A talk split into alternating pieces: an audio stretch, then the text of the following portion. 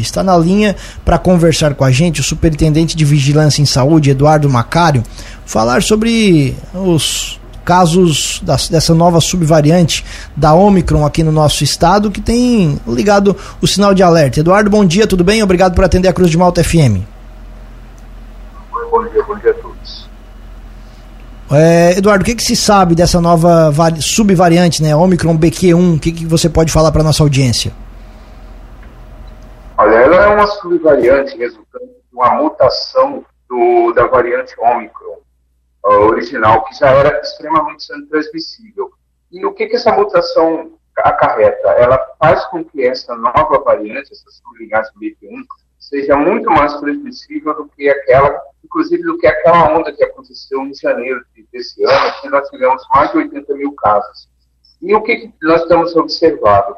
É, o número de casos ativos tem aumentado. Há um mês atrás, nós tínhamos pouco mais de 1.200 casos ativos, nós passamos três semanas sem óbitos, com um índice de hospitalização muito baixo. Mas agora nós estamos com mais de 6.300 casos ativos em ascensão, ou seja, o número está aumentando, e uh, a, a preocupação é que isso afete também populações mais vulneráveis, principalmente populações de idosos, ou, ou pessoas com doenças crônicas, comorbidades, e, ou pessoas que não completaram o ciclo vacinal, tanto com as doses do esquema primário, de uma dose ou duas doses, como também as duas doses de reforço para todos. Então, é, é, por isso que nós fazemos esse apelo agora, principalmente que, não, quando nós estamos no momento que antecede as festas de ano, que com certeza todos nós queremos fazer organizações e principalmente expandir a saúde nesse momento, que atualize sua certidão vacinal com a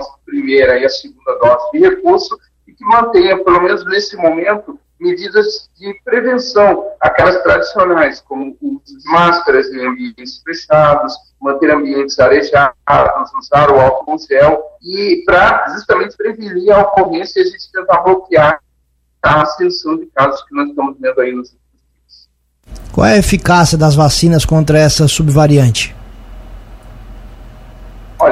Vacinas elas têm um papel fundamental na gravidade.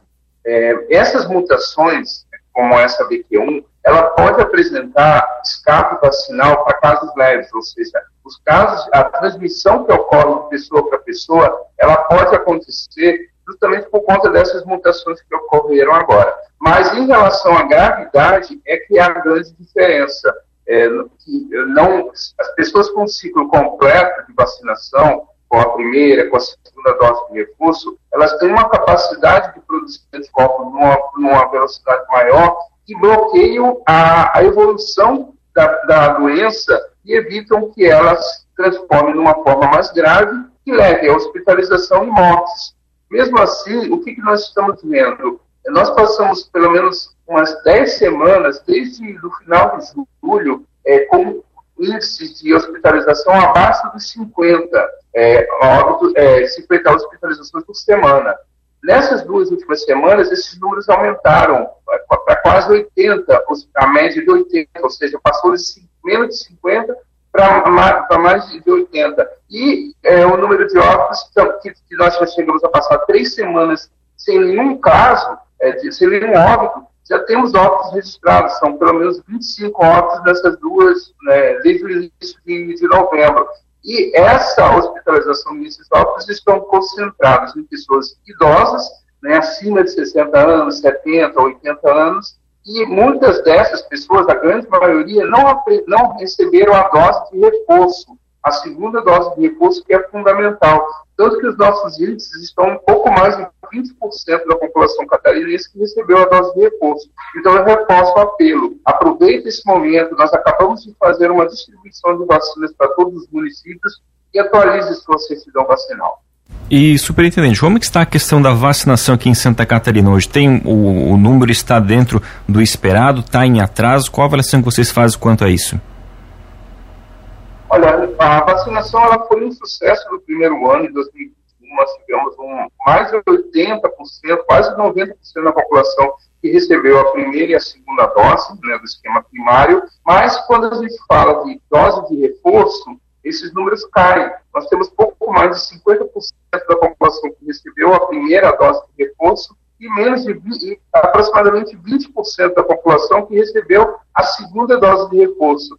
Isso é, é, é, é, muito ruim e negativo, porque expõe essas pessoas a um ciclo vacinal incompleto. E aí se apresenta o risco de, é, caso se infectem pelo coronavírus, apresentar as formas mais graves. Então, mais uma vez, eu faço esse apelo. É, todas as pessoas que já fizeram a primeira e a segunda dose, ou a dose única lá o ano passado, com a vacina da Janssen, ou com as demais vacinas, precisam voltar para quatro meses depois para fazer a segunda a primeira dose de reforço e quatro meses após a primeira dose de reforço voltar para fazer a segunda dose as pessoas acima de 30 anos. É importante. Certo? Esse é, essa é a nossa preocupação.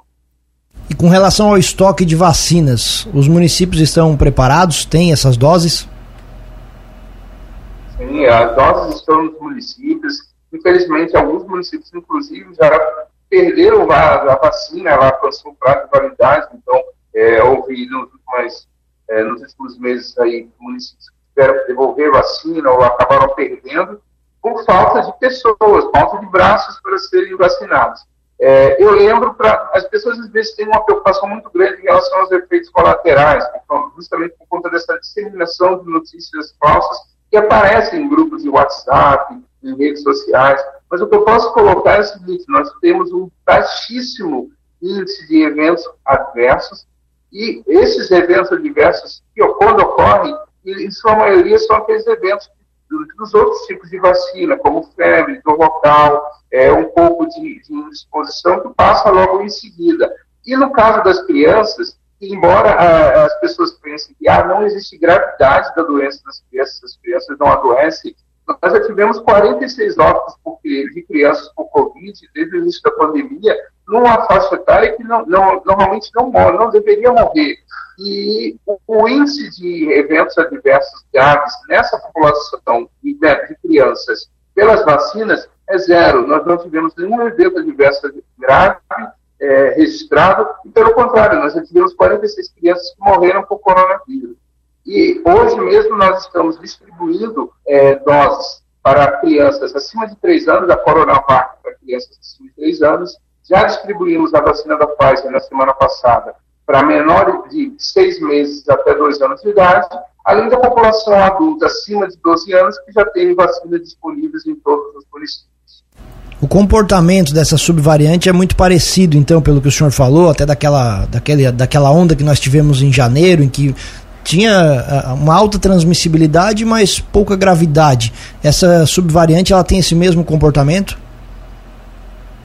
Ela, nós tivemos esse, esse comportamento de alta transmissibilidade pouca gravidade porque nós tínhamos acabado em janeiro de vacinar boa parte da população com a dose, é, com o esquema primário e também começando a vacinar os mais idosos com a dose de reforço. É, isso, é, esse comportamento dessa nova variante pode ser o mesmo se a população tiver a, o status vacinal é, atualizado. Por exemplo, retornar agora no curso, fazer a primeira ou a segunda dose de reforço para as pessoas que ainda não fizeram, ajuda muito a que a gente mantenha esses índices baixos de hospitalização e, e, e de mortes. Lembrando que esse ano nós já tivemos duas ondas de, Covid. A primeira foi no início do ano, com, com a variante Ômicron recém-descoberta, que gerou mais de 80 mil casos ativos, é, atingiu um pico.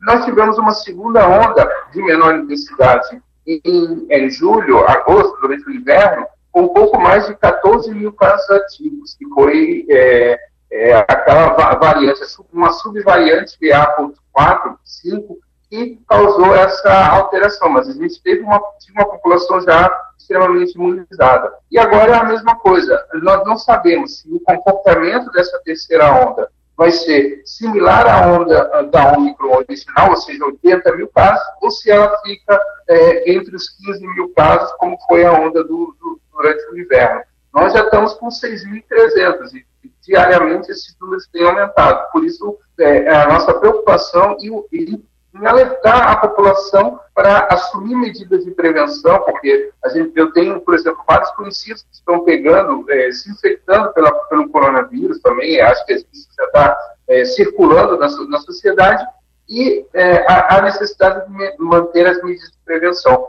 O, e um ponto importante é, né, nessa fala é o seguinte: pessoas que apresentem sintomas gripais, febre, tosse, garganta, coriza, qualquer tipo de síndrome gripal, ela precisa procurar um posto de saúde para fazer é, a, a, um primeiro atendimento, o médico vai coletar as amostras para identificar se é Covid ou não, e inclusive já tem tratamento. Nós já distribuímos na semana passada o antiviral, é, o, o Paxlovid, para os municípios e para as regiões, os municípios já têm o antiviral disponível para os casos que, é, que sejam adequados ao protocolo, principalmente pessoas mais vulneráveis, além de ter o sistema de saúde já preparado para fazer esse atendimento próximo, juntamente com as vacinas. Então, a situação é bem diferente é, do início da pandemia. E Eduardo, como você comentou, também é importante que o pessoal também é, tenha, mantenha ainda né, as medidas de as básicas de higiene, o uso da máscara para quem tem esses sintomas gripais e também sempre a lavagem das mãos, o uso do álcool, água e sabão é sempre também importante para evitar também a transmissão da doença, né?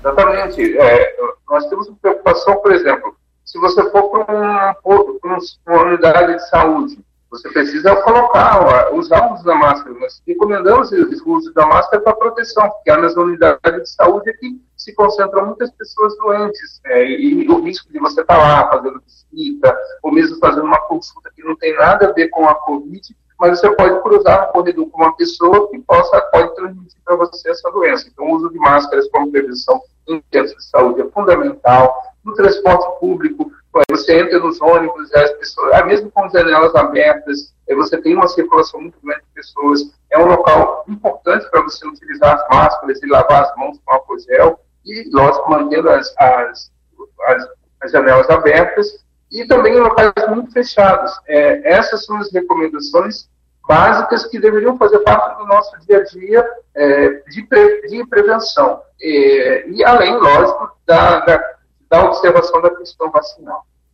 Eduardo Macário, obrigado pela atenção com a Cruz de Malta FM. O espaço fica aberto. Um abraço e bom dia. Um abraço, bom dia a todos.